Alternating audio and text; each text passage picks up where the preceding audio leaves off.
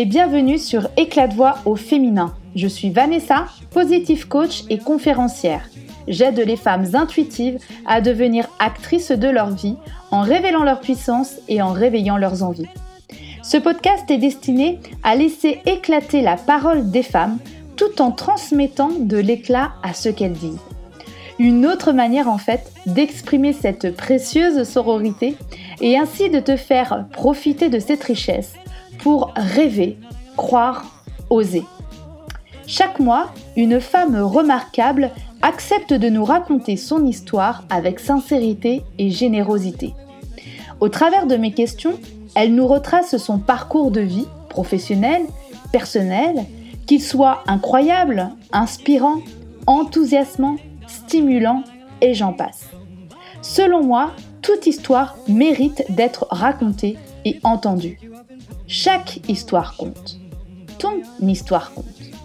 Pour manquer aucun épisode, abonne-toi sur ta plateforme d'écoute préférée pour booster ton inspiration, tes émotions positives et ta motivation. Aujourd'hui, dans cet épisode, j'ai le plaisir de recevoir Aurélie Ouet-Tani, créatrice de The Good Speech. Elle propose son expertise pour accompagner les femmes entrepreneurs à oser prendre la parole face caméra et leur permettre ainsi de booster leur visibilité et leur chiffre d'affaires. Alors avec Aurélie, nous avons parlé de sa situation de vie actuelle aux États-Unis, en Californie, et donc de ces incendies ravageurs qui sévissent depuis août. Elle nous confie sa grande tristesse et ses conditions de vie particulières quant à cette catastrophe naturelle. Elle nous retrace aussi cette période de déménagement vers les États-Unis il y a six ans, où elle organisa son mariage express avec son compagnon franco-américain, de son attente de sept mois avant de pouvoir le rejoindre à Los Angeles, et de sa capacité d'adaptation dans un nouveau pays avec un niveau d'anglais qu'elle qualifiait de pourri. Aurélie nous évoque aussi son rêve de petite fille, sa passion pour le théâtre, de son licenciement expéditif et inattendu, et aussi de sa belle ambition professionnelle envers les femmes entrepreneurs et la prise de parole. Mais je ne t'en dis pas plus et je te laisse écouter ce nouvel épisode. Bonjour Aurélie, merci d'être, euh, d'avoir accepté mon invitation pour participer à cet épisode. J'espère que tu vas bien. Ah ouais, super bien. C'est avec plaisir que je suis là. non, je suis vraiment, vraiment ravie parce que je te suis euh, sur Instagram et aussi sur euh, ta chaîne YouTube. Euh, voilà, ta chaîne qui s'appelle The Good Speech. Voilà, au niveau de la prise de parole face caméra. Donc, c'est un vrai bonheur à chaque fois de te suivre parce que tu as vraiment le sourire, la patate et, et ça donne vraiment envie de, de, voir tes vidéos. Et du coup, ça me donnait envie d'en savoir plus sur toi. Alors, la particularité, c'est que moi, chez moi, là, actuellement, il est 18h. Chez toi, il est 9h puisque tu habites en Californie, à Sacramento, si je ne me trompe pas. C'est bien ça, à Sacramento, à deux heures de San Francisco, deux heures de route pour situer un petit peu. D'accord, ok. Donc c'est vrai que c'est une particularité, c'est une première pour moi d'interviewer une personne en dehors du, du territoire national français, je, peux dire en tout cas avec les horaires euh, classiques de Paris. Euh, et du coup, ben, je voulais justement te poser une première question parce que par rapport à l'actualité, euh, qui donc en Californie, avec les feux qui qui, je crois, se, sont toujours intenses dans ta région, en Californie, depuis, depuis août. Je voulais savoir comment bah, ça se passait pour toi. voilà, comment, ça, comment vous vivez cette situation, toi et puis les habitants de, de Californie? Alors, c'est vrai que c'est une bonne question. Il y a effectivement les feux qui, ont, qui sont bien partis là depuis quelques, quelques semaines maintenant. Alors moi, j'ai entre guillemets la chance d'habiter dans un endroit qui je n'ai pas le risque de, de, me faire brûler ma maison, si tu veux. Donc déjà, j'ai cette chance-là. Maintenant, c'est vrai qu'on n'a pas pu sortir. Là, ça va un petit peu mieux, mais on n'a pas pu sortir pendant, pendant pas mal de temps parce que l'air était absolument irrespirable. On avait les cendres partout, sur la voiture, absolument partout. Donc, on ne pouvait plus sortir. Maintenant, c'est vrai que, voilà, moi, je sais que ma maison ne peut pas brûler. Donc, je suis sereine et on reste à la maison. Et voilà, on a un peu l'habitude avec le Covid. Mais par contre, c'est vrai qu'on a aussi, on a aussi beaucoup de personnes et même des amis proches qui ont eu vraiment peur pour, leur maison et qui ont toujours peur pour leur maison actuellement et qui ont dû, qui ont dû partir, qui ont dû se réfugier. Et voilà, c'est super triste de voir, ces feux et le problème, c'est qu'en Californie, la pluie n'est pas très présente, voire pas du tout présente, donc on l'attend, mais clairement, clairement, ça peut durer jusqu'au mois de novembre facilement. Il y a des années, c'est largement jusqu'au mois de novembre qu'il y a des feux, donc voilà, c'est C'est chose, courante parce que c'est vrai qu'on a vu des des des images quand même hyper impressionnantes, ouais. Même au niveau du ciel qui était tout orangé, Ah oui, c'est ça, ouais, C'est exactement ça, c'est l'apocalypse. Voilà, il y a des jours, ouais, on s'est dit: «Mais c'est l'apocalypse». Voilà, quand on regardait dehors, on se disait: «Mon Dieu, c'est quoi ce ciel?» et puis en plus, heu, quand on il y a des sites internet en fait où on peut vérifier justement la qualité de l'air. C'est pas quelque chose qu'on fait en général en France. D'habitude, je le faisais pas, mais ici, on le fait parce qu'effectivement, parfois, c'est tellement mauvais de sortir. Pour les enfants, ils nous disent: «Ne les sortez pas» ou pour les personnes qui ont aussi des des difficultés respiratoires ou heu, même, heu, à un certain stade, heu, tout le monde doit rester à la maison. Mais c'est vrai que c'était, ouais, c'est impressionnant, c'est super impressionnant et c'est triste de voir, de voir ça, quoi.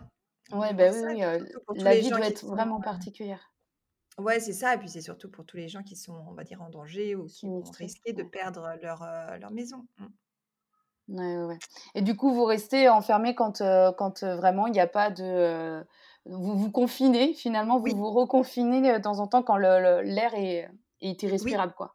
oui, Ouais. oui, on se on se reconfine et on reste à la maison et voilà, on on attend que on attend que ça passe Et même quand bon là, les écoles sont toujours, fermées ici à cause du covid, mais même il y a des années où les écoles étaient ouvertes, des fois elles fermaient pour pas que les justement qu'on le qu'on sorte et et les écoles restaient fermées à cause de l'air irrespirable. Mmh. D'accord, OK. Mais toi alors toi, tu es là-bas depuis quelle année? Depuis combien de temps tu tu es aux USA? Ça fait 6 ans qu'on est aux États-Unis. En fait, on a déménagé, c'était en deux alors fin 2014, ouais, c'est ça, septembre 2014 et on est parti à Los Angeles d'abord, enfin à côté de Los Angeles. Et ensuite, on est resté 3 ans et ensuite on a déménagé ici à Sacramento. D'accord, OK. Enfin, tu étais en France, toi? ouais, alors en fait, on habitait avec, heu, mon mari et mon fils qui était, heu, tout petit, un bébé. On habitait à à Paris, en région parisienne, à Saint-Germain-en-Laye à cette à cette époque-là. On était déjà partis à l'étranger avant, on était déjà partis en Chine, on était déjà partis en Roumanie, mais Ah, vous êtes des voyageurs? Ouais, on aime bien partir à l'étranger, ouais. Mais c'était sur des durées beaucoup plus courtes, hein, beaucoup plus courtes. D'accord. Et on était en région parisienne. Moi, j'avais un boulot à Paris en marketing. Mon mari aussi avait son travail. Et puis, on n'avait plus envie de rester. En fait, c'était, je pense, heu, le fait d'avoir notre, heu, notre petit garçon, notre petit bébé qui faisait qu'on en avait marre d'être dans cet appartement. Et qu'on avait envie d'autre chose, qu'on avait envie de bouger, donc on s'était dit: «Bah, est-ce qu'on part, heu, en France ou à l'étranger?» bah, finalement, on était ouverts aux 2, donc on s'est dit: «Bon, bah, écoute, on postule tous les 2, à droite et à gauche et puis on verra celui qui a la meilleure opportunité» et il se trouve que mon mari est franco-américain, donc avait cet avantage-là pour les États-Unis et c'est lui qui a eu une belle opportunité à côté de Los Angeles, donc on s'est dit: «Bon, bah, allez, on y va, on la prend, on y va» et on est parti comme ça. Alors ça s'est pas passé aussi facilement que ça, c'est-à-dire que qui ce qui s'est passé, c'est que mon mari est américain, mais moi je suis française, française et en fait, heu, on n'était pas mariés à cette époque-là. On n'était pas mariés et le problème, c'est que du coup, je n'avais pas le droit de venir aux États-Unis à part en tant que touriste. Donc quand on a eu l'opportunité, en fait, tout s'est enchaîné super vite parce qu'on s'est dit: «Ah, il faut qu'on se marie, on Ah voulait se oui, marier un jour». on voulait se marier un jour, mais heu, c'est vrai que pas aussi vite que ça. Donc ça s'est passé très vite. Donc on a organisé un mariage avec plus de plus de 100 personnes en en 3-4 En semaines. ah oui, d'accord, a vraiment éclair, quoi. Ouais. heu, le mariage, ouais, express, mais bon, au final, on est trop contents et ensuite, il a fallu, beh, contacter les avocats pour voir comment ça se passait parce que finalement, on a accepté l'offre avant de savoir si ça ça allait être compliqué ou pas pour que moi et mon fils puissent venir et en fait, ça a été un peu plus compliqué que prévu puisque ça a pris 7 mois pour qu'on puisse le rejoindre. Donc lui, il est parti devant et nous, on venait en tant que touristes et après on revenait en France, on venait en tant que touristes, on revenait en D'accord, vous avez des allers-retours. Ouais, c'est ça, jusqu'à temps qu'on ait la carte verte. Mmh. OK, d'accord. Ah oui, Voilà ce qui s'est passé. Mmh. Et du coup, après, voilà, vous êtes, euh, vous êtes arrivé euh, aux, États-Unis. Et puis là, euh, au niveau adaptation, au niveau, voilà, vie, ça vous correspondait, ça vous... Ouais, alors, disons que quand on est arrivé, moi, mon niveau d'anglais, il était pourri. hein, Il faut, faut bien se dire. Donc, mon niveau d'anglais n'était pas bon du tout, même si on était déjà parti à l'étranger et que dans ma boîte, en fait, avant à Paris, je travaillais aussi en anglais, mais c'était surtout de l'écrit. Donc, à l'oral, je n'étais pas confiante du tout. Donc, il y avait quand même euh, ce, ce challenge pour moi d'arriver aux États-Unis, mais bon, ça, on s'est quand même bien, bien adapté. Et puis, euh, rapidement, en fait, comme j'avais la carte verte, je me suis dit, bon, bah tiens, allez, euh, je vais, je vais envoyer un CV. J'ai vu une annonce passer d'un job qui était à peu près le même que celui que j'avais à Paris. Je me suis dit, je vais jamais être prise parce que avec l'anglais que j'ai, laisse tomber. J'ai les compétences, mais l'anglais, bon. Et puis finalement, je me suis dit, bon, ça coûte rien. J'envoie mon CV. J'ai envoyé mon CV. Et puis c'est là où tout s'est enchaîné puisque bah, j'ai eu un entretien, deux entretiens, trois entretiens, quatre entretiens et j'ai été prise. Donc ça c'est en fait l'adaptation a été rapide parce que moi-même j'ai retrouvé un boulot super rapidement et euh, je pensais pas du tout que ça serait aussi facile entre guillemets de trouver un boulot qui soit à hauteur de mes compétences avec mon anglais que voilà dont je n'avais pas du Ouais, tout confiance. Voilà. D'accord. Et, du coup, toi, tu as réussi à, voilà, le fait de le parler et tout ça, ça a été après, euh, euh, au niveau de l'anglais, c'est vrai qu'on peut se mettre une barrière, tu vois, à- justement par rapport à la Mhm. langue, mais euh, le fait de le parler après de façon régulière, voilà, ça a été après assez rapide. Eh oui, Pour en toi, fait, clairement, c'était une, une pensée limitante que j'ai, mais, Ouais. que j'ai depuis, euh, que j'ai toujours finalement, même si maintenant on, on peut, on peut me dire que je suis bilingue, mais, mais quand même, c'est toujours quelque chose que, que j'ai eu. Et ce qui fait qu'au début, j'ai trouvé ça pas facile du tout parce que, en, clairement, pendant les réunions, pendant les meetings, euh, au début, je comprenais 50% des infos. Donc, Ouais. parce que ça part dans tous les sens. On est dans un meeting à 10, 15 personnes, américains qui parlent super vite. Et là, tu es là, ouh, Faut suivre. Et puis, il y a des accents aussi. Donc, il y a des accents aux États-Unis. Donc, ma chef, qui était de la côte Est, avait un accent très, très poussé que j'avais beaucoup de difficultés à comprendre. Ah, donc, c'était euh, c'était pas facile. C'était un vrai défi au départ. Donc, pour euh, que je comprenne exactement ce que, ce que je dois faire, ce que j'ai à faire, que je comprenne tous les enjeux de chaque projet.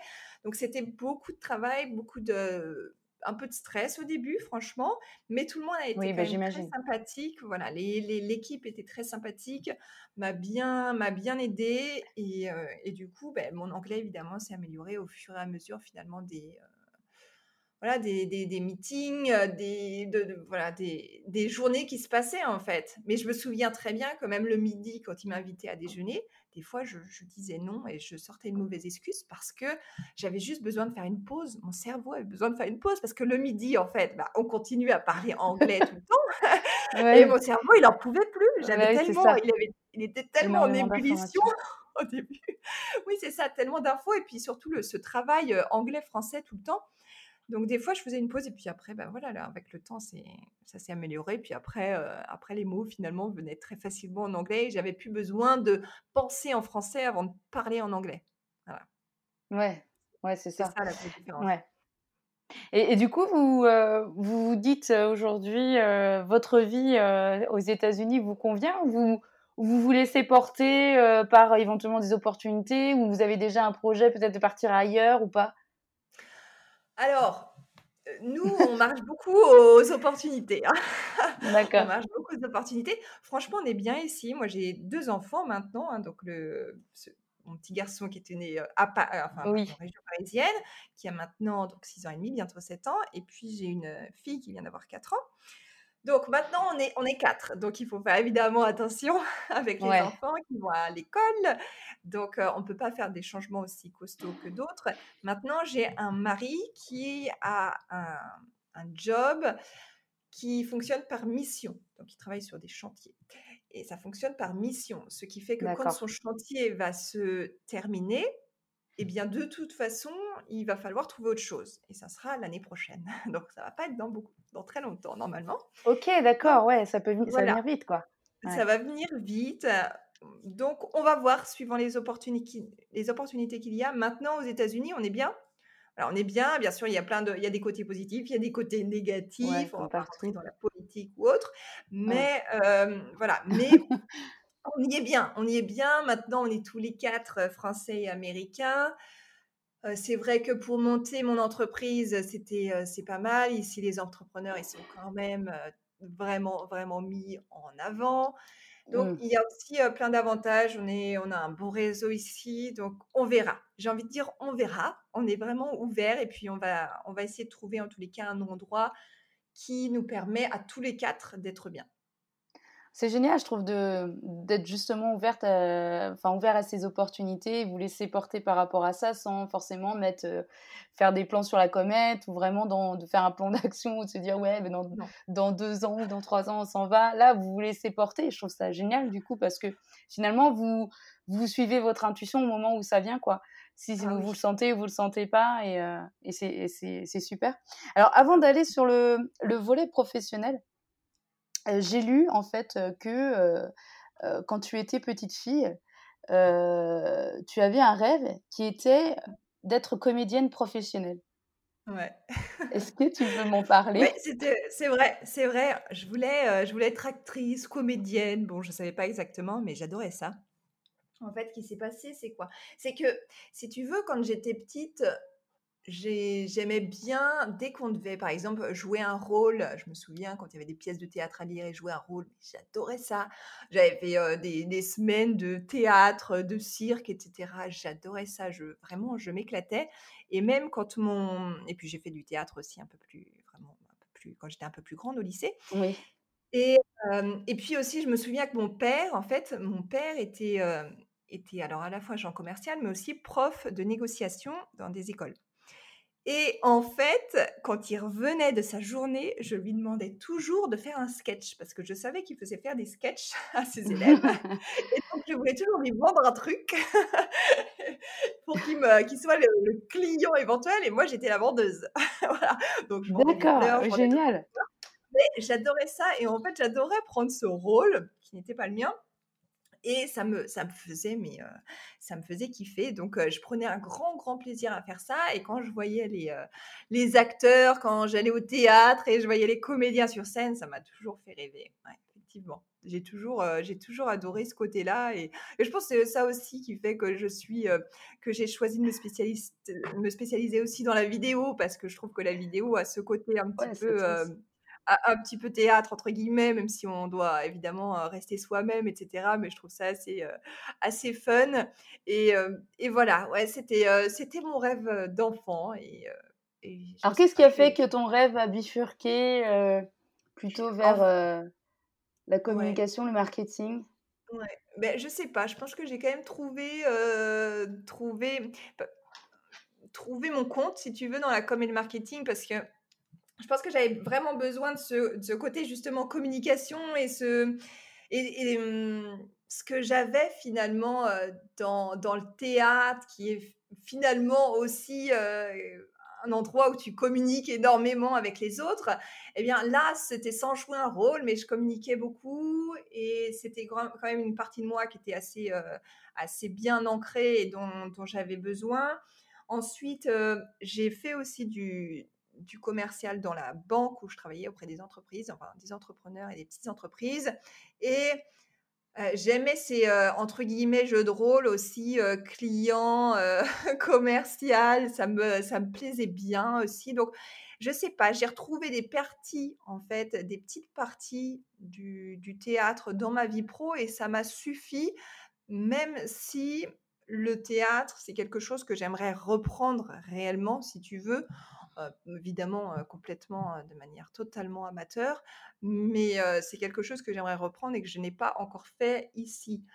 Par contre, j'avais, je m'étais inscrite dans des groupes où justement on prenait la parole, où on pouvait, en anglais pour m'améliorer en anglais, j'ai je me suis inscrite dans des dans des groupes où voilà, on allait prendre la parole face à tout le monde et on pouvait raconter un peu ce qu'on voulait, on pouvait prendre un rôle justement et ça, je me suis éclatée aussi à faire ce genre de choses.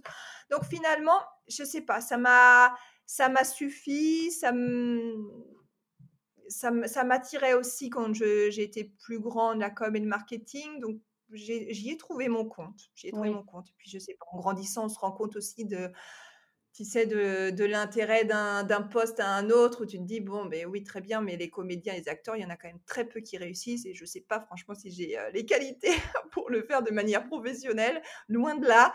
Mais voilà, je me suis rendu compte qu'il y avait peut-être aussi plus d'opportunités professionnelles dans la com et le marketing. Ouais, mais comme tu dis, ça, ça rejoint finalement quand même. Il y a, y, a, y a, un lien qui n'est pas déconnant en fait, hein, finalement, voilà. par rapport à ça. Donc en fait, comme je le disais, tu as été dans la, la, communication et le marketing et depuis 2018, donc tu as lancé The Good Speech. C'est ça. Voilà, donc à ton compte. C'est pour les femmes, donc tu accompagnes les femmes entrepreneurs à prendre la parole en public. Tu m'interromps si je me trompe. Hein. euh, face caméra et aussi à booster du coup leur activité grâce à la vidéo. Oui, c'est ça. Hein? En fait, je les accompagne à utiliser le pouvoir de la vidéo pour euh, atteindre leurs objectifs financiers. Donc vraiment, on utilise le pouvoir de la vidéo, ce qui, va évidemment de la prise de parole face caméra, oser faire des vidéos, faire des vidéos look professionnelles, à l'utiliser comme outil de communication. Et donc, je me suis en partie spécialisée aussi sur, YouTube, qui est pour moi l'outil idéal à utiliser quand on fait de la vidéo. Carrément. Ah oui, parce que aujourd'hui, enfin, les vidéos YouTube, ça fonctionne à mort sur, que ce soit sur les réseaux sociaux ou voilà, sur YouTube même. Il y a énormément de partage. Moi, je voulais savoir comment t'es venue cette idée d'activité? Alors, tout simplement parce que, tout simplement parce que quand je travaillais déjà à Paris en marketing et communication, eh bien, je m'occupais donc de la communication pour, pour l'entreprise et j'ai dû aussi développer la partie vidéo qui n'existait pas à cette époque-là. Donc, euh, j'ai commencé à travailler sur tout ce qui était vidéo en termes de communication pour cette entreprise-là. Ce que j'ai continué à faire aussi pour l'autre entreprise aux États-Unis. Donc, finalement, il y avait un lien. C'est juste que je me suis complètement spécialisée euh, en me disant, bah, très bien, est-ce que, en fait, quand je me suis mis à mon compte, je me suis dit, est-ce que je fais quelque chose de général autour de la communication et du marketing ou est-ce que je me spécialise plus dans un domaine qui me plaît beaucoup et finalement la vidéo c'était c'était quelque chose à la fois qui en quoi je crois mais énormément et en plus de ça dans laquelle j'avais déjà vraiment de l'expérience et des compétences. Donc c'est comme ça que je me suis spécialisée là-dessus. Je me suis reformée encore aux États-Unis sur évidemment sur YouTube sur la prise de parole face caméra la prise de parole en public etc et, et ensuite bah, j'ai lancé The Good Speech assez très, on va dire assez simplement parce que c'était déjà quelque chose que que je maîtrisais, où je m'étais encore reformée encore plus pour être encore plus spécialisée et, et au taquet sur, sur toute la partie aussi technique. Et voilà, donc c'est comme ça que j'ai choisi d'accompagner les, les, entrepreneuses parce que, alors j'ai choisi en plus d'accompagner les entrepreneuses en particulier parce que j'avais aussi ce côté j'aimerais que les femmes entrepreneurs prennent plus la parole. C'est-à-dire que partout à la radio, euh, sur YouTube, partout, les hommes sont beaucoup plus présents que les femmes. Alors, j'ai absolument rien contre les hommes qui prennent la parole et c'est très bien et continuer, euh, continuer comme ça. Mais je trouvais que les femmes n'osaient pas la prendre encore, euh, encore assez. Donc, je me suis dit, bah, très bien, bah, je vais les accompagner en particulier pour qu'elles y arrivent et qu'elles arrivent à faire passer leur message, leur vision au plus grand nombre de personnes. Voilà, je trouve ça génial parce qu'effectivement, bah, tu vois, tu m'as, tu m'as devancé sur la question parce que j'allais te demander je, pourquoi justement les femmes entrepreneurs. Euh, mais je me doutais qu'il y, allait, il y avait cette notion de d'oser euh, prendre la parole, euh, se mettre derrière l'écran. Je pense qu'il y a cette notion-là chez les femmes qui doit être plus peut-être flagrante ou dominante. il y a beaucoup de pensées limitantes, là, limitantes. Beaucoup beaucoup, beaucoup de pensées limitantes. On en a toutes, c'est clair, mais effectivement, chez les femmes, c'est bien plus poussé quand même. Enfin, moi, je trouve, en tous les cas, par expérience, je trouve que c'est plus poussé que chez la majorité des hommes qui vont se poser peut-être un peu moins de questions, en fait, hein, avant de se lancer.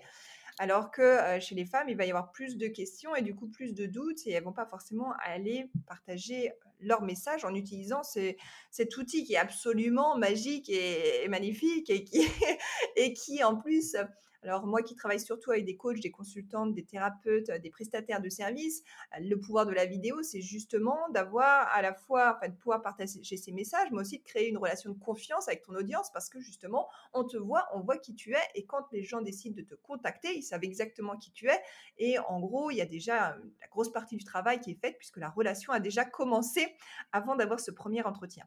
Donc, euh, moi, je trouve que toutes les femmes entrepreneurs, si vous le sentez, utilisez la vidéo pour développer votre business. ouais, et en plus, là, je crois que tu as sorti, enfin, j'ai vu ça, du coup, tu as sorti un, nouveau programme. Euh, c'est ça, c'est pour les femmes entrepreneurs. Euh, oui. Ouais. Alors là, j'ai sorti un programme spécialement pour les deux ans de The Good Speech. J'ai sorti un programme qui est un programme de groupe, voilà, de petits groupes spécialement sur YouTube pour maîtriser, pour maîtriser YouTube, mais qui est un programme uniquement euh, qui va être valable uniquement là au mois de septembre. Oui, d'accord. Jusqu'au 1er octobre. Voilà. Ouais, c'est bien. Oui, d'accord. C'est bien de le préciser. Du coup, est-ce que euh, s'il y a des femmes qui nous écoutent et qui justement ont des pensées limitantes vis-à-vis de la vidéo et qu'elles n'osent pas y aller, euh, quels conseils tu donnerais à ces femmes pour, pour oser franchir le, pas? Est-ce qu'il y a un conseil euh, peut-être euh, essentiel ou plusieurs qui fait, qui fait que euh, bah voilà, le, pas, c'est vraiment le premier pas qui, qui, qui, est engageant en fait pour, pour la suite?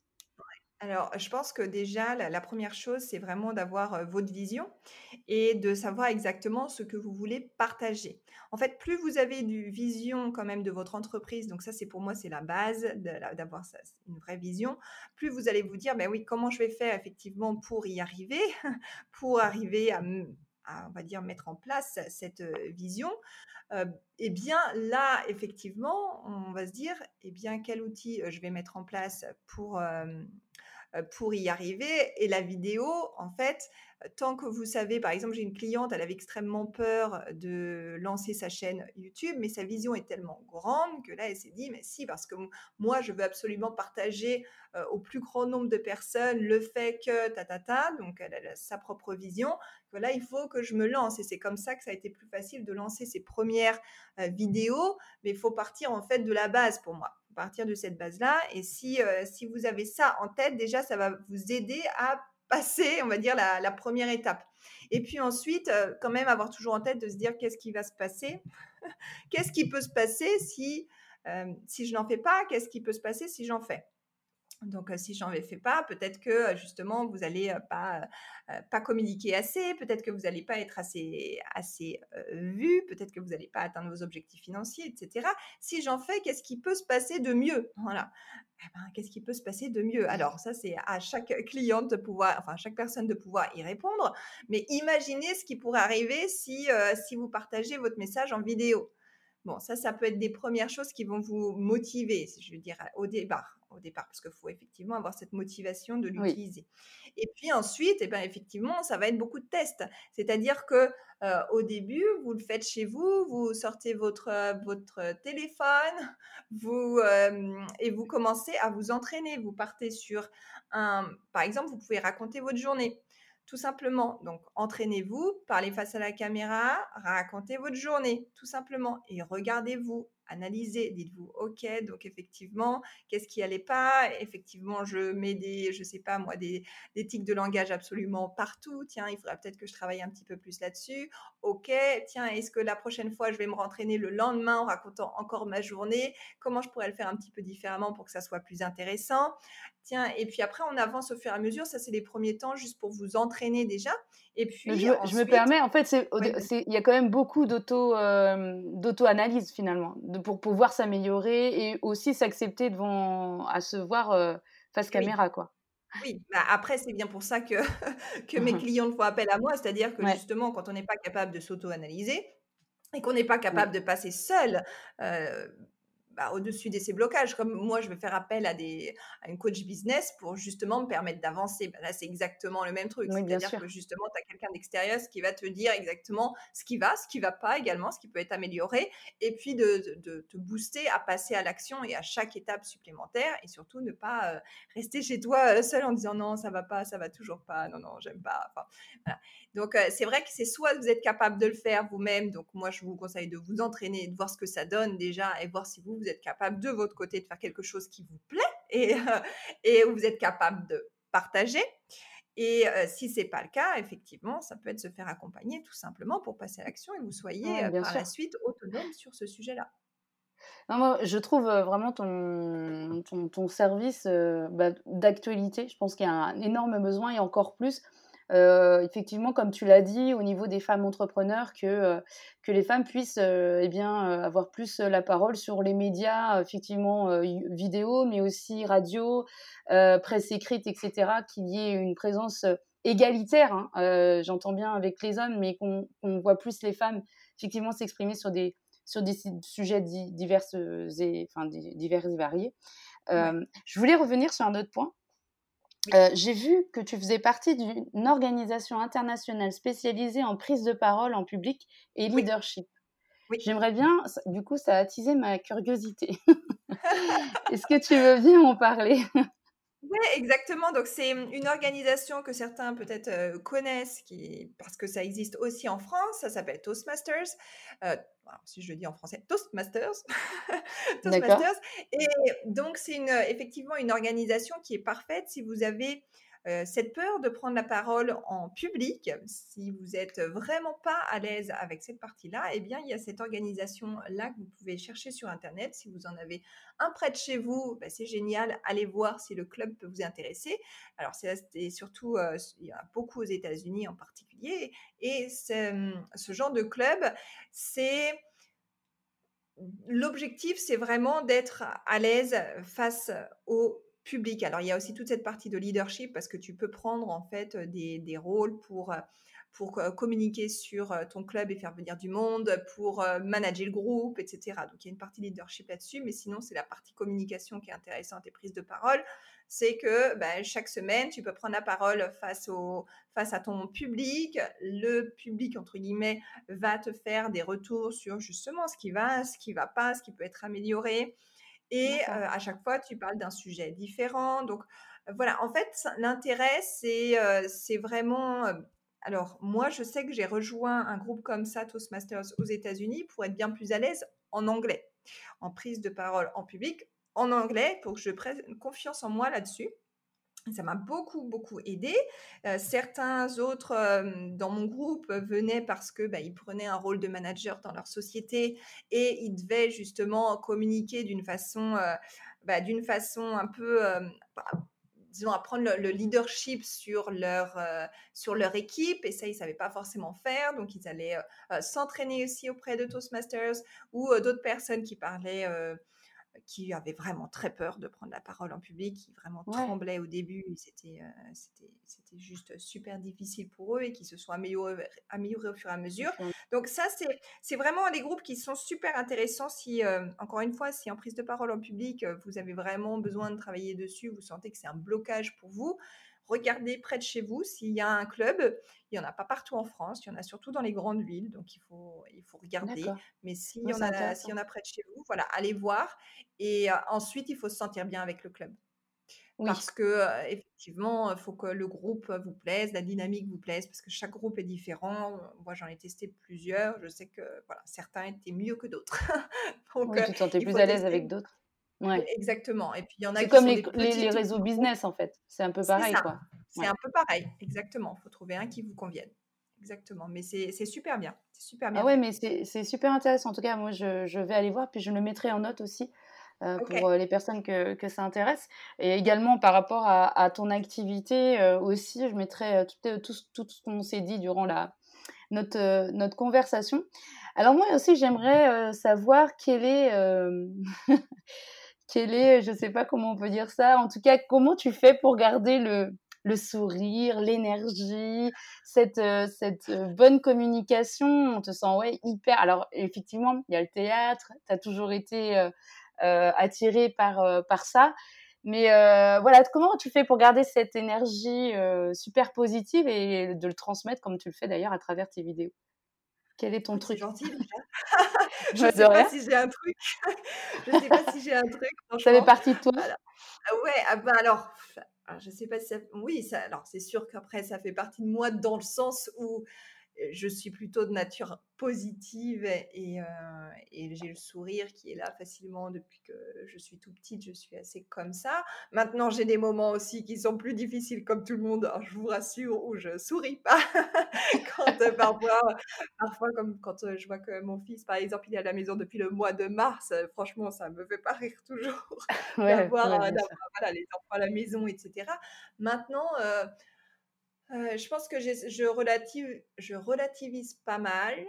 C'est-à-dire que finalement, même toutes les galères que j'ai pu avoir depuis le début, en fait, je me souviens d'une copine qui disait: «Bah, quand même, si, si, attends, vous avez quand même galéré pour venir aux États-Unis, il 7 mois de séparation, tu avais ton petit, vous avez vous avez dû faire, des choses rapidement, tu as galéré quand tu es partie en Chine, que tu es revenue», enfin bon, il y a eu plein de choses. Mais en fait, moi, tout ça, je les voyais pas du tout comme des galères. En fait, je les ai plus du tout en tête comme des galères. Je sais qu'il y a eu plein d'épreuves dans ma dans ma vie, voilà. Et comme tout le monde, comme tout le monde, mais finalement, je les vois toujours, je les vois toujours rapidement avec un côté positif, parce que finalement, même par exemple le, le coronavirus, etc. C'est oui, bah c'est galère comme situation, mais en soi, il y a toujours un côté positif dans, dans, chaque situation. Donc, je, je, pense que c'est parce que je relativise pas mal et puis j'ai un, mari aussi, il faut le dire, hein, qui est aussi très positif, donc ça aide. Voilà, vous vous portez. Voilà, on se comprend bien, on se porte bien, et s'il y en a un qui a un coup de mou à un moment donné, l'autre en général, il vient prendre le relais. pour prendre le relais, voilà. et puis je crois aussi, tu vois, tu, tu, me dis que tu vois beaucoup mon sourire, etc. partout, c'est parce que je suis aussi super contente de ce que je fais. Voilà je suis contente, pas je suis pas satisfaite de ce que je suis en train de faire, je suis contente de ce que de, ma, de ma situation. Je suis vraiment contente d'avoir avancé, par exemple, avec The Good Speech. je sais pas si je serais encore dans le, dans le salariat aujourd'hui. Est-ce que j'aurais, enfin, si, j'ai toujours le sourire, mais je pense que je suis beaucoup plus épanouie aujourd'hui dans l'entrepreneuriat que je l'étais dans le salariat aussi. Donc, ça se reflète certainement à travers, euh, à travers ma communication, mes vidéos, etc. Euh, parce, que, euh, parce que je suis bien où je suis actuellement. Voilà. Ouais, c'est ça. Ça te correspond et du coup, tout s'éclaire autour de toi et du coup, tu es lumineuse et rayonnante et tu transmets ça aux autres personnes. Mais c'est vrai que là, depuis dans cet épisode, c'est vrai qu'on sent vraiment que tu, tu, prends les choses de manière ouais, tu relativises vraiment les choses. comme tu dis, tu as eu des, des, épreuves, mais on l'a pas forcément ressenti du coup durant durant ce, ce, mais en même temps on peut pas tout parler non plus. Mais c'est vrai que la façon dont tu exprimes les choses c'est vrai qu'il y a cette notion de positivité qui qui est très frappante chez toi et c'est très agréable aussi de, pouvoir échanger. pardon, excuse-moi, je vais te couper. Non, je peux te donner justement une, une un exemple d'épreuve, entre guillemets. Hein, voilà, chacun sa dose de, de, petites ou de grosses épreuves. C'est que, que, voilà, j'ai relativisé assez vite. C'est par exemple aux États-Unis, en fait, on peut se faire on peut se faire licencier très rapidement ici. Donc, vous pouvez euh, avoir un job très rapidement, vous pouvez vous faire licencier très rapidement. C'est-à-dire que c'est pas comme en France où ça va prendre diplôme si vous voulez que quelqu'un parte. Hein. C'est euh, là, c'est du voilà, c'est du jour au jour. D'accord. Et donc, quand quand je travaillais aux États-Unis, ça se passait très bien dans mon entreprise et on venait de finir un gros gros dossier. Donc, tout le monde était super content. Le vendredi soir, c'est la fin de ce gros projet. Donc, j'ai que des félicitations et puis on est plein à travailler sur le projet. Donc, tout le monde est très content, on fait la fête, c'est super. Il y a, le lundi est férié, je reviens le mardi matin au travail. Donc, euh, voilà, super contente parce que tout va bien. Et le mardi matin, mon chef m'appelle et me dit Aurélie, euh, est-ce que euh, tu veux bien venir On va discuter. Il était 7 heures du matin parce que je commençais le matin à 7 heures, je commençais très tôt. Et OK, mais je vois qu'on va pas dans son bureau, on va dans un autre bureau. Je dis bon, très bien. Et là, je rentre et je vois la vice-présidente des ressources humaines qui est présente dans ce bureau. Et je me dis, OK, qu'est-ce qui se passe? C'est les États-Unis, qu'est-ce qui se passe? Et donc là, ils m'annoncent et ils me disent, écoute Aurélie, on est vraiment désolé, c'est pas toi, mais on réorganise tout le service marketing et ton job ne va plus exister. On va le, en gros, on va l'éparpiller entre plusieurs personnes. Donc, ben, tu n'as plus de travail à partir de maintenant. Ah, ouais, c'était ça. Et je dis, pardon. Donc, évidemment, je l'avais vu plein de fois quand même, hein, mais je pensais pas que ça m'arriverait pour le ben, Oui, oui. Euh, surtout quand on dit que tout va bien, si tu veux, tout va bien, et puis finalement, bon. Donc, euh, donc voilà, donc en fait, euh, ça a duré une demi-heure, donc mon chef quand même se mettait à pleurer, hein. bon, sympa, entre guillemets. ah oui, alors oui, d'accord, la totale. Ouais voilà, la totale. Et puis là, ils me disent, bon, ben voilà ton carton. Donc, on me donne un carton. On me dit, ah oui, comme dans les films, là comme on peut voir dans les films. c'est la réalité des États-Unis. Hein. Voilà. Ah ouais. Donc ça, c'est la vraie réalité des États-Unis. Donc je me suis retrouvée avec mon carton. On m'a dit, est-ce que tu as besoin d'aide pour ranger tes affaires? Non, merci. Je suis retournée à mon petit bureau. Donc j'avais pas grand-chose à mettre dans mon carton parce que franchement, tout est sur ordinateur. Donc j'ai mis quelques trucs. J'ai voulu me reconnecter à mon ordinateur euh, pour prendre deux, trois trucs. Eh ben non, c'était déjà bloqué. Hein. Il bloque direct. Voilà. Oh Donc en fait, c'est ah bah ça la réalité. Hein. C'est ça la réalité parce que et franchement, ça se passait très bien dans l'entreprise. Hein, encore une fois. D'accord. Euh, voilà.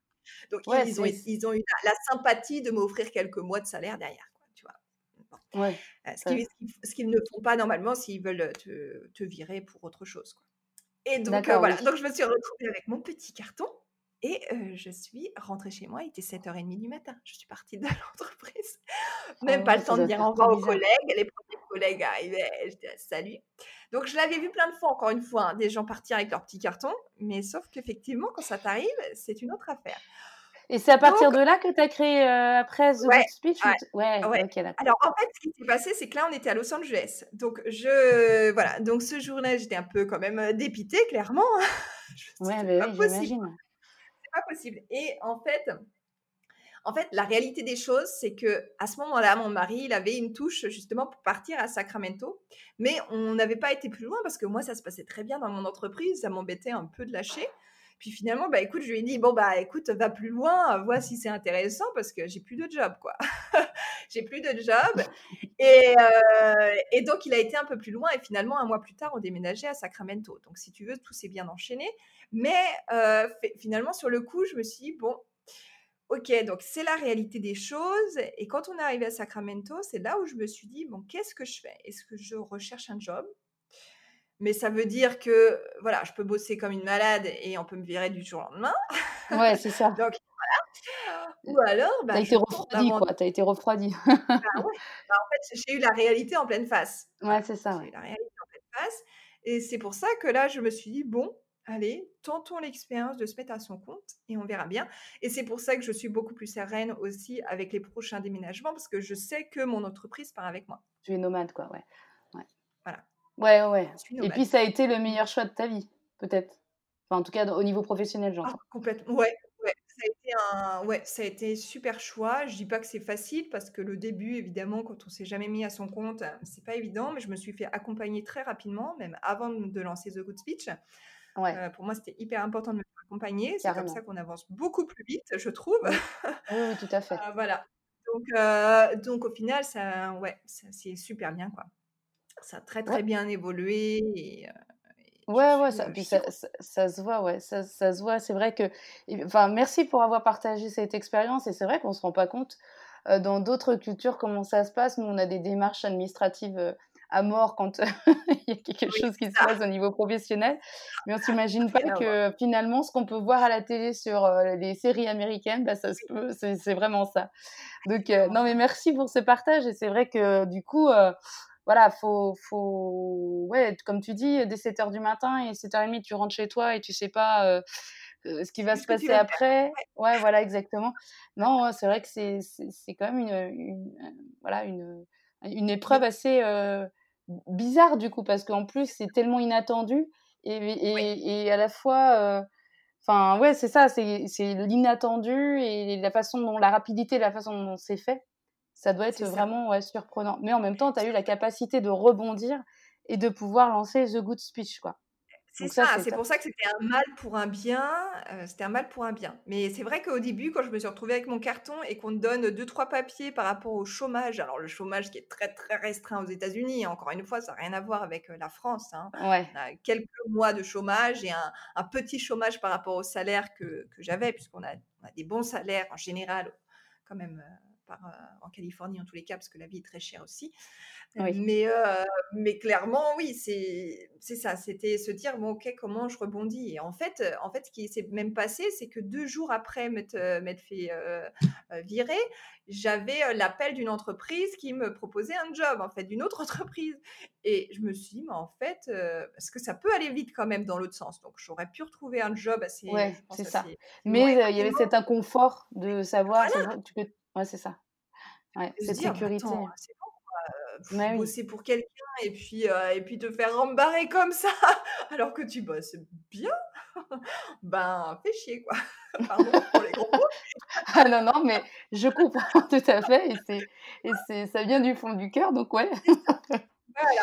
Ça, mais des fois, il faut un truc pour passer à l'action et pour. Ouais, puis c'est ça, ça t'a oui, exactement. C'était l'opportunité, comme vous en avez saisi d'autres d'ailleurs dans votre vie de voyage. Et eh bien là, c'est une opportunité professionnelle qui t'a permis de, de te sentir épanoui avec The Good Speech, quoi. Donc, donc voilà, c'était c'était ton parcours qui était dessiné comme ça.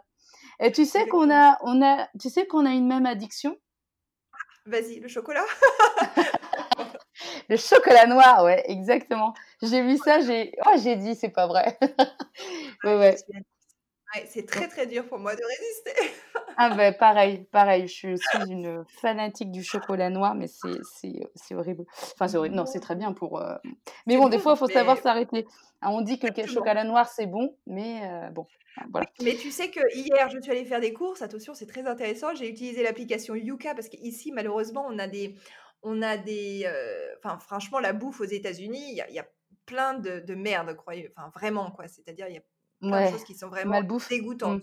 Mmh. La malbouffe, elle est bien présente.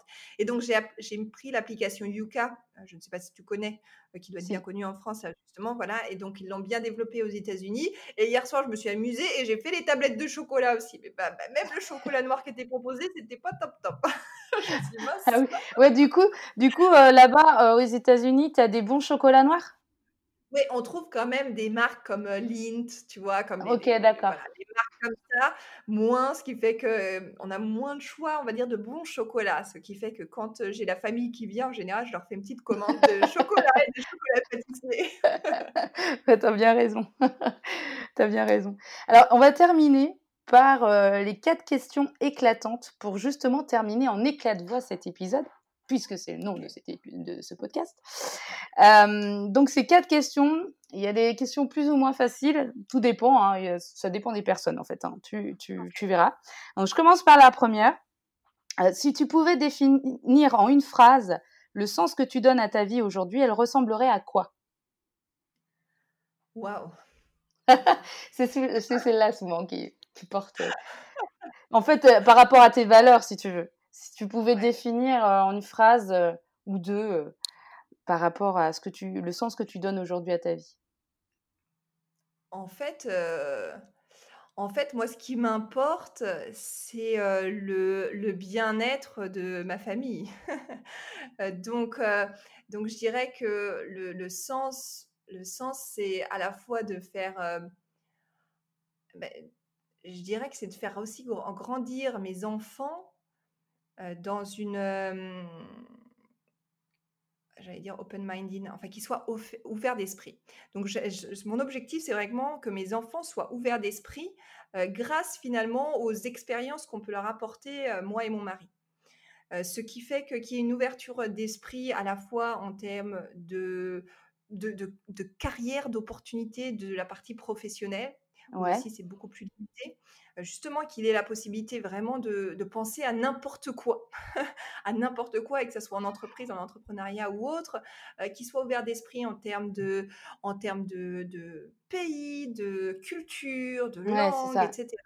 Finalement, voilà, je pense que ça, c'est ça, c'est ce qui donne sens à ma vie. D'accord. Non, mais c'est super. Super, ouverture d'esprit, quoi. On peut résumer vis-à-vis de ça, mais vraiment dans différentes sphères. exactement, que je veux partager mes enfants, Avec voilà, avec tes en enfants. faisant moi-même. Ouais, non, super. Merci. Heu, du coup, la deuxième question, c'est as-tu une ou enfin, un ou plusieurs plaisirs, voire secrets, hein, tu verras, que tu aimerais nous dévoiler et qui participent, du coup, à ton bonheur d'aujourd'hui? Eh bien, je dirais la course à pied. Ouais. Ouais, je pense, mais en fait, ça, la course à pied, avant, j'en faisais, de temps en temps. Voilà, enfin, de temps en temps. Voilà, je je je courais régulièrement? régulièrement et puis je m'arrêtais après parce que j'avais mal au genou, j'avais mal au dos et cetera et puis, c'est, cette, on va dire fin d'année dernière, finalement, quelque chose comme ça, où j'ai découvert un groupe de coureurs avec coach et qui avait comme objectif de courir un semi-marathon et je me suis dit: «C'est exactement ça qu'il me faut» et heu, j'avais envie d'avoir un objectif, heu, particulier en termes, de course pour que ça me motive et j'avais aussi envie d'être en groupe parce qu'effectivement, j'ai ce côté très sociable à tout niveau et heu, même dans la course à pied, vraiment, je me sens beaucoup plus à l'aise quand je cours avec d'autres personnes. Je suis super motivée, je ne vois pas le Ouais, temps passer ça. alors que toute seule, je vois le temps passer et donc j'ai commencé, j'ai commencé ça donc ouais, voilà, il y a peut-être, à peine un an à courir avec le groupe et là, franchement, j'étais, j'étais bien, quoi. Je me sentais vachement bien, heu, voilà, par rapport à quand je courais toute seule. Malheureusement, il y a eu le covid et le week-end où on devait faire le semi-marathon, c'est ça en fait, le le samedi, ils l'ont annulé, c'était dimanche à cause du covid, donc c'était, heu, juste au mois de mars, donc c'était Ah ouais, juste au moment du covid, donc ça a été annulé, donc j'ai pas pu le courir le semi-marathon, même si je l'ai à peu près couru en quand, dans les entraînements, mais je l'ai pas couru en course malheureusement. Donc j'attends qu'une chose, c'est qu'ils reprennent les, mmh, les cours en groupe, ce qui n'est toujours pas le cas ici. Donc pour l'instant, je je cours moi et de temps en temps et en fait, ce ce plaisir qui n'en était pas à l'époque, y a y a quand je courais de temps en temps, l'est aujourd'hui parce que vraiment ça me ça me permet de de de me déstresser si je suis stressée, ça me permet de vider ma tête, je reviens beaucoup plus zen, beaucoup plus calme. Voilà, donc ça me ça me fait vraiment du bien. Voilà, ça me fait ouais et puis du comme du coup, tu as as pivoté un peu justement, heu, ce cette pratique, en t'accompagnant d'autres personnes, que ça te booste et tout ça. Du coup, tu as as refait cette pratique avec d'autres critères qui t'ont permis de justement de prendre du plaisir à le faire, quoi. c'est ça, exactement, exactement. Bah, OK, super. Ben merci et alors troisième question, selon toi, quelles sont tes 3 forces dominantes? Ah, mes 3 forces dominantes, heu, je dirais la communication, le mon côté sociable, la communication, ça c'est clair. L'u une autre force, je dirais l'écoute. L'écoute qui, pour moi, me permet de vraiment bien suivre mes clientes, justement, en essayant d'aller, comprendre, en les écoutant, ce qui se cache derrière leurs mots et de comprendre où sont leurs, blocages et puis ensuite, 3 je dirais, oh ma capacité d'adapta d'adaptation. Parce que la capacité d'adaptation, enfin, je l'ai vécu à plein de moments de ma vie, justement, par exemple, quand on est parti, effectivement en Chine, en fait, en fait, la Chine, par exemple, j'ai tout quitté. J'ai quitté mon mon job, j'ai quitté ma coloc, j'ai quitté tout pour rejoindre mon copain à l'époque, qui est aujourd'hui mon mari, mais qui était mon copain depuis seulement quelques mois et à cette époque-là et j'ai tout quitté pour le rejoindre en Chine où je ne savais même pas ce que j'allais faire. Je ne parlais évidemment pas un mot de chinois, et cetera et voilà et heu, tout s'est enchaîné comme ça. On est resté des mois en Chine et puis, heu heu, un jour, on reçoit un email et là, ils lui disent: «Ah maintenant tu vas en Roumanie», donc on se retrouve en Roumanie la semaine d'après. Enfin voilà, c'était des choses comme ça, donc je pense que ma Ouais, capacité capacité énorme. d'adaptation, je l'ai bien développée au cours des années. Ouais. Donc communication, l'écoute et la capacité d'adaptation, super, je super. pense que c'est ça. Dernière, dernière question éclatante. Heu, est-ce que tu as un livre, un film ou une citation que tu aimerais partager sur cet épisode, qui te suit tout le temps ou qui a été très important, heu, dans ta vie? Mmh, ouais. Alors, Peut-être que tu en as plusieurs, celui hein, je oui, alors celui qui a été important, je veux dire au début de ma, mmh au au au début de mon changement du salariat à l'entrepreneuriat, clairement, c'est le Miracle Morning. Alors, le fameux qui est, très connu, je pense, pour, pour la plupart des entrepreneurs dans tous les cas. Tu, le connais celui-là? Oui, oui, oui, je le connais. Vachement connu. Et pourquoi il m'a fait, il m'a fait du bien, entre guillemets? Parce que je ne m'étais pas rendu compte avant de me mettre entrepreneur que le mindset était si important pour réussir. J'en avais pas du tout conscience. Hein. Dans le salariat, c'est vraiment pas quelque chose dont on parle. Donc là, je me suis rendu compte qu'en fait, en prenant soin de moi, en prenant soin de mon mindset, finalement, j'allais pouvoir faire réussir réussir, entre guillemets, mon entreprise, développer mon entreprise. Et si je m'en occupais pas, il y a peu de chances que mon entreprise se développe comme, euh, comme je l'espère. Et donc, ce Miracle Morning, pour tout dire, je l'ai fait pendant très très longtemps, pendant un an. Donc, je me levais très tôt, je faisais plein de trucs. Je faisais pas tout ce qu'il disait dans son livre, mais je faisais quand même pas mal de choses. Et puis, à un moment donné, bon, on est parti en vacances pendant six semaines en France. Et au retour, j'ai modifié mon Miracle Morning et je l'ai juste limité à deux, trois choses que je fais encore le matin, comme le yoga, comme d'eau chaude, des choses comme ça. Mais ça m'a, ça m'a vraiment mis, euh, ouais, ça m'a vraiment mis dans l'entrepreneuriat et dans, dans, la compréhension de l'importance du mindset que je n'avais pas. Donc celui-là, pour moi, il était important. Et puis un autre que j'aime bien aussi, qui est euh, Rich Dad Poor Dad. Je ne sais pas s'il y a une version euh, française de celui-là, la Père riche, aussi Père riche, Père pauvre. Si, oui. Et ça doit être ça en français. Et en fait, ce livre-là, il est super bien par rapport pour parler argent. Pour vraiment se rendre compte de, l'importance de, placer son argent, quoi en faire pour avoir quand même cette vision dans le, dans le futur, dans les années futures de ce qu'on veut. Parce que effectivement, on aimerait bien on aimerait bien être entre guillemets euh, à la retraite entre guillemets et profiter euh, pas trop tard justement, pas attendre 70 ans comme ils font ici aux mmh. États-Unis voire plus parce qu'ici il y a des gens qui travaillent encore très très tard. Euh, vraiment s'occuper de nos finances pour que ça soit le mieux placé entre guillemets et c'est toujours un work in progress, hein, c'est toujours un travail qu'on est en train de faire là-dessus pour, pour essayer d'optimiser en gros toutes nos finances pour que ça pour que ça nous soit utile pour, euh, pour, la, pour la suite et qu'on n'ait pas besoin de travailler euh, comme des malades euh, jusqu'à jusqu'à pas mmh. d'âge. Voilà. Ouais, c'est ça. Ce livre-là est super intéressant. Mmh. Ok, super, merci. Mais je, Miracle Morning, effectivement, je l'avais, je l'ai lu et je l'ai appliqué euh, moi, je l'ai fait euh, pour la troisième. Je le faisais durant ma troisième grossesse. Euh, je ah suis un peu malade. Et, et non, mais par contre, Père riche, Père pauvre, ça me parle, mais je je, je, l'ai jamais lu. Enfin, je le connais pas en, tant que tel. Donc, merci en tout cas infiniment pour, pour ce partage et merci infiniment pour ce, cet épisode. Ça me fait vraiment plaisir de, de parler avec toi. Euh, et, je suis convaincue que ça va intéresser aussi euh, beaucoup de personnes, euh, ben, voilà, de ton parcours et, et ce que tu nous as raconté sur cet épisode. J'espère que tu as apprécié ce moment. Oui, j'ai beaucoup apprécié. Merci beaucoup, Vanessa. Moi, je souhaite plein de bonnes choses à Éclat de voix au féminin. Un très bon merci, parcours et merci beaucoup de m'avoir invité. Oh ben non, mais merci à toi d'avoir accepté. Et je te souhaite euh, plein, plein, plein de belles choses et plein de réussites avec The Wood Speech. Et j'en doute pas, de toute façon, euh, vu ce que tu proposes et l'énergie que tu donnes euh, dans cette activité. Donc bravo à toi et merci encore. Merci beaucoup. Un gros merci d'avoir écouté cet épisode Éclat de voix au féminin jusqu'au bout. J'espère vraiment que cette conversation t'a plu. Si oui, dis-le moi en notant et en commentant sur ta plateforme d'écoute de ton choix.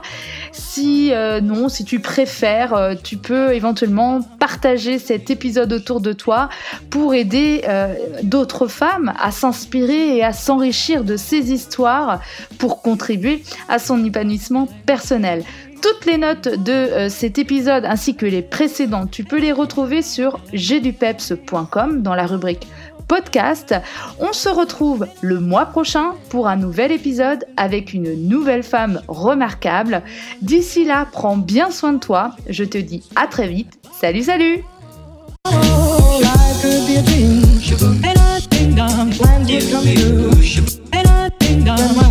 Loving you, life could be a dream, sweetheart.